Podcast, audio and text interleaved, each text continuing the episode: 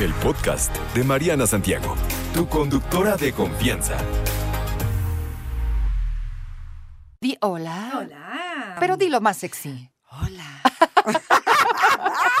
Yo no sé si sonó sexy o qué. Bueno, pero- se hace lo que se puede, mana, no te estreses. La luchita se hace. Así Oye, es. bienvenida, feliz año, qué gusto que estás por aquí. Feliz de estar aquí contigo y bueno, lista para escuchar las inquietudes que tiene Exacto. la gente. Y bueno, pues yo tengo aquí la primera si quieres. Preguntas, acuérdense, pregunten todo lo que quieran. Hoy es eh, día de consultorio sexual. Así es. Hola hermosa, Eh, ¿algún consejo para convencer a mi pareja de ver la misma pornografía que yo?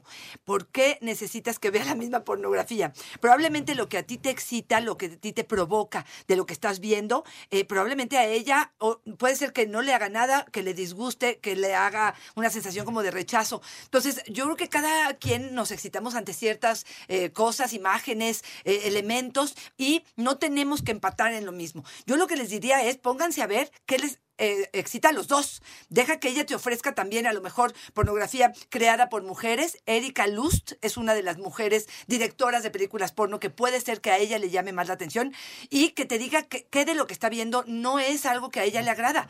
Y no es a fuerza, no es meter a fuerza el calzado eh, para poder realmente funcionar. Aquí tiene que ver con que cada uno de nosotros puede gozar y experimentar lo que queramos, pero traten de ponerse de acuerdo, busquen alternativas que a los dos les venga bien. Exacto, pregúntense como qué otra cosa. Bueno, eso no me late, pero a ver qué más podemos que hacer sí, juntos. exactamente. Ándale, pues por aquí yo tengo otra, fíjate, dice, le quiero preguntar a Fortuna, tengo una relación con una chica desde hace un año, nos entendemos muy bien, pero si toco el tema sexual, me dice que no le interesa, hace poco me confesó que fue abusada por su pareja anterior.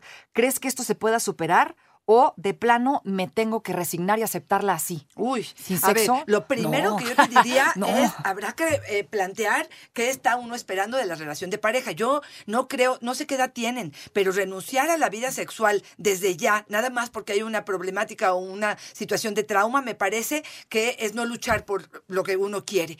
Definitivamente ella necesita ayuda profesional. Yo te diría que te acercaras. Hay una institución que a mí me encanta que se llama Adivac, que podría ser una excelente opción, pero ella tiene que trabajar. Ahora, hay gente que Claro. te dice, no quiero trabajarlo. Y tiene ella derecho a decir, yo me quedo con mi trauma, me quedo como estoy, no quiero enfrentarlo, no Claro. estoy lista para ello. Y tú tendrás que decidir Sí. si puedes y en qué tipo de relación te estás metiendo para poder renunciar. Todavía no empieza la relación y ya estás renunciando al sexo. No estoy tan segura que sea tan sencillo. Pero es de valientes enfrentarse a un trauma, a Pues una sí. situación como la que ella vivió. Pero, ¿y, y tú como pareja podrías decirle, oye, vamos, esto, lo otro? ¿O no se vale? Que Por- cada... Por, supuesto que sí. No, no es presionarla, ni No empujarla, ni amenazarle, decirle, si no entras a terapia, entonces te dejo. Pero sí, definitivamente es decir, híjole, creo que esto nos conviene, vamos juntos, yo te acompaño, vamos a escuchar de qué se trata, vamos a ver si esto es algo que nos conviene a los dos y yo te acompaño en el proceso. Finalmente el trabajo lo va a tener que hacer ella, no lo va a hacer él. Entonces, si ella no está lista y si ella no quiere, tendrá todo su derecho, pero también él tiene todo el derecho del mundo a decir, aquí no le entro, porque hay una barrera tremenda que no puedo Sí. este, pues traspasar y eso pues no es parte del contrato de pareja que yo estoy pensando. O sí, Pues, como él quiera. Exactamente, si puedes, pues está bueno, ¿no? Pues pero, sí. pero buscar ayuda y tal vez... Definitivamente, ella necesita una ayuda profesional, necesita poder sacar lo que trae eh, para poder realmente abrazar a una sexualidad sana, siendo que no fue sana en su anterior pareja, ¿no? Ay, pobre, qué Sí, cosas. sí. Ahí está, ¿qué más? Soy un hombre de 40 años, la masturbación en exceso es mala, ya que yo me masturbo de dos a tres veces al día. A ver, no podemos decir que es mala o buena. Eh, la masturbación es una forma de conocernos, de placer, de quitar un poco de ansiedad, de a lo mejor hasta quitarnos algunos dolores, de relajarnos, pero cuando se hace en exceso, cuando interviene en nuestras labores del hogar, en, nuestro trabajo, cuando nos, no- nos impide vincularnos con otros, cuando nos las pasamos en la pantalla, cuando tenemos la idea en la cabeza y no podemos masturbarnos por X o Y y esto nos genera más ansiedad y hasta que no eyaculamos, entonces no estamos tranquilos, ahí sí ya podemos hablar de esto como una patología y ahí sí te diría ten cuidado.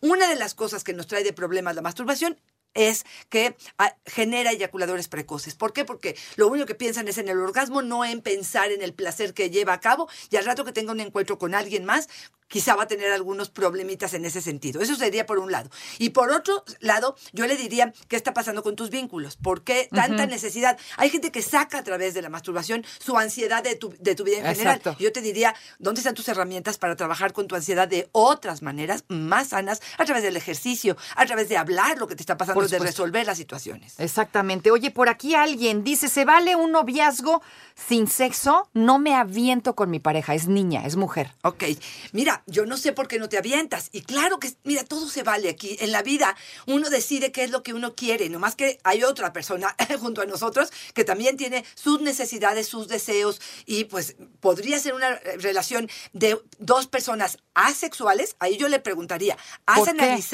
Exactamente. ¿Por qué no se te antoja el sexo? ¿Qué es lo que te hace que no tengas ganas de ello? ¿No te gusta tu pareja? ¿No te atrae? ¿No te atrae el sexo en general?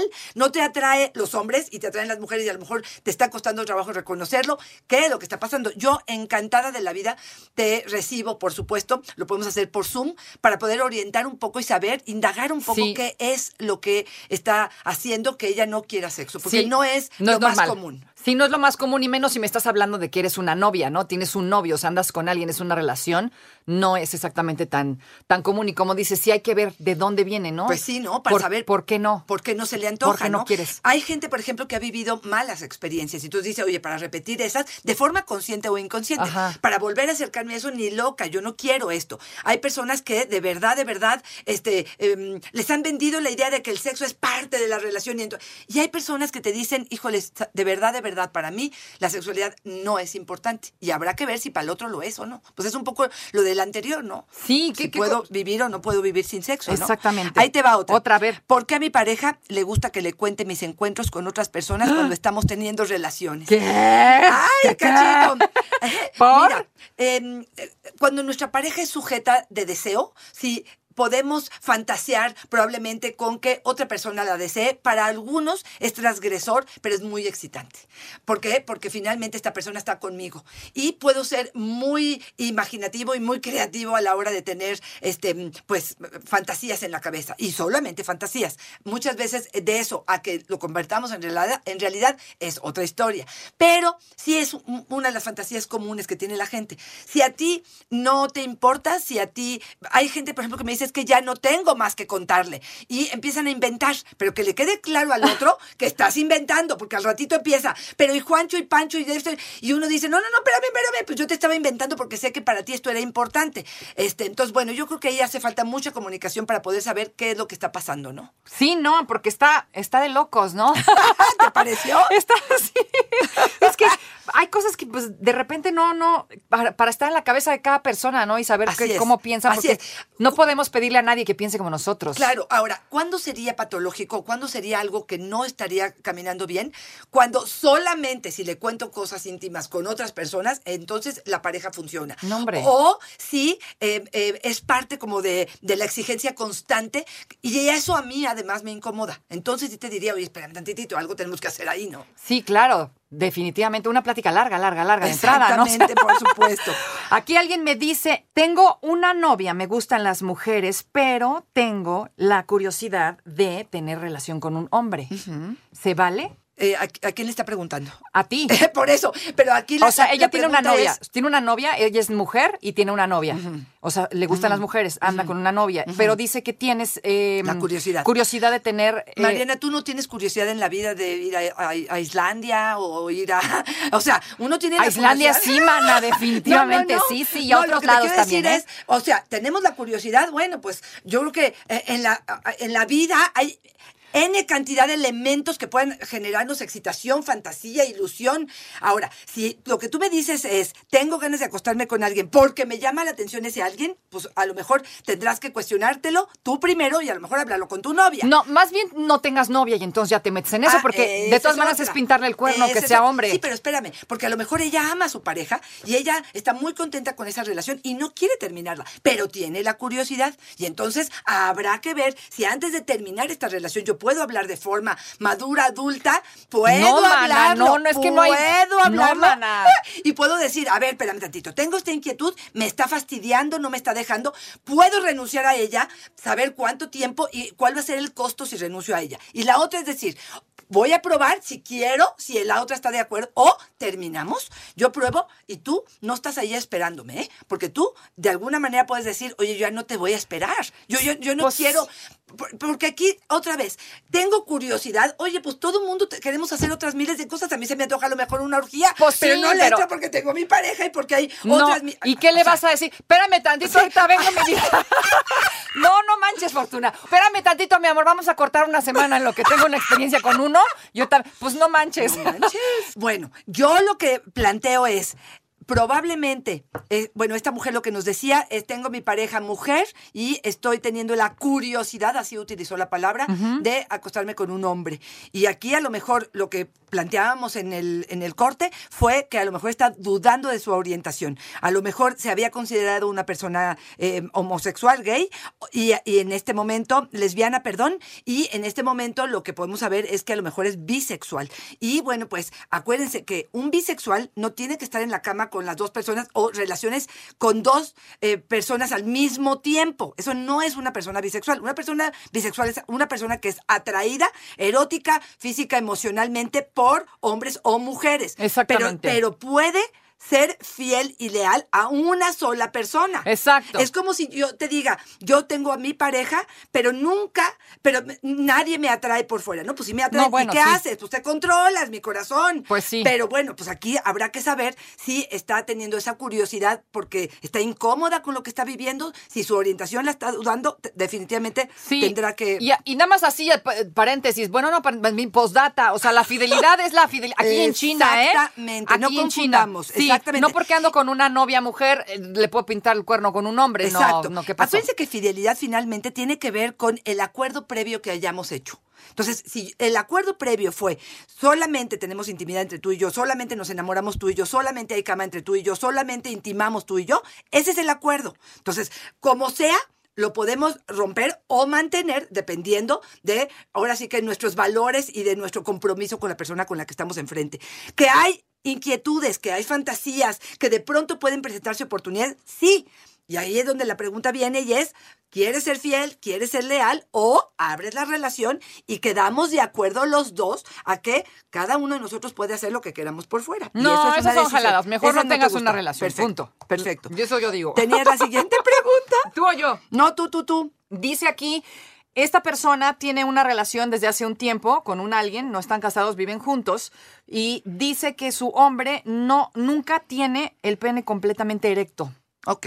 Que nunca, entonces que le angustia Mira. y que no sabe de quién es la culpa. Ok, a ver, habrá que entender si no tiene totalmente el pene erecto porque se le jala, que tenga una fimosis, que habrá que ver a un urólogo, o si no alcanza el nivel 4, que así le llamamos, de erección de firmeza. Y esto puede tener que ver no nada más con causas emocionales, puede tener que ver con diabetes, presión alta, em, cuestiones de tiroides o de corazón, eh, depresión, trastornos del sistema nervioso, esto es importantísimo. Algunos medicamentos, niveles bajos de testosterona, probablemente una cirugía de próstata previa. Ojo con esto, ni, nicotina, alcohol y, y algunas drogas que serían importantes o un problema con la, la pareja que tiene que ver con mala comunicación, con niveles de excitación bajos, con demasiada Pero prisa, con presión, Aquí etcétera. la historia dice que tienen ya pues un rato juntos. Puede No ser. sé a qué se refiere con un rato juntos, pero nunca Estrés, miedo, ansiedad. Ay, ¿tanto tiempo? Puede ser que esté sucediendo. Ahora, puede ser que antes sí tenía una erección firme y hoy ya no la tiene. No, dice que nunca. Nunca. Bueno, No. pues entonces ahí lo que le diría es un urólogo, si es que son causas probablemente eh, orgánicas, mecánicas, y un terapia emocional para poder saber qué es lo que está pasando, por qué no se está alcanzando esta. Y en el urólogo también va a eh, pedir, digamos, una erección para poder ver si a veces, te cuento algo, el prepucio a veces no alcanza a bajar por completo y no deja la cabeza completamente abierta. Y lo que sucede es que se jala, se jala hacia un lado porque, porque hay de alguna manera pegado, digamos, es- este prepucio. Eso puede hacer Ajá. que esta erección no se haga totalmente firme.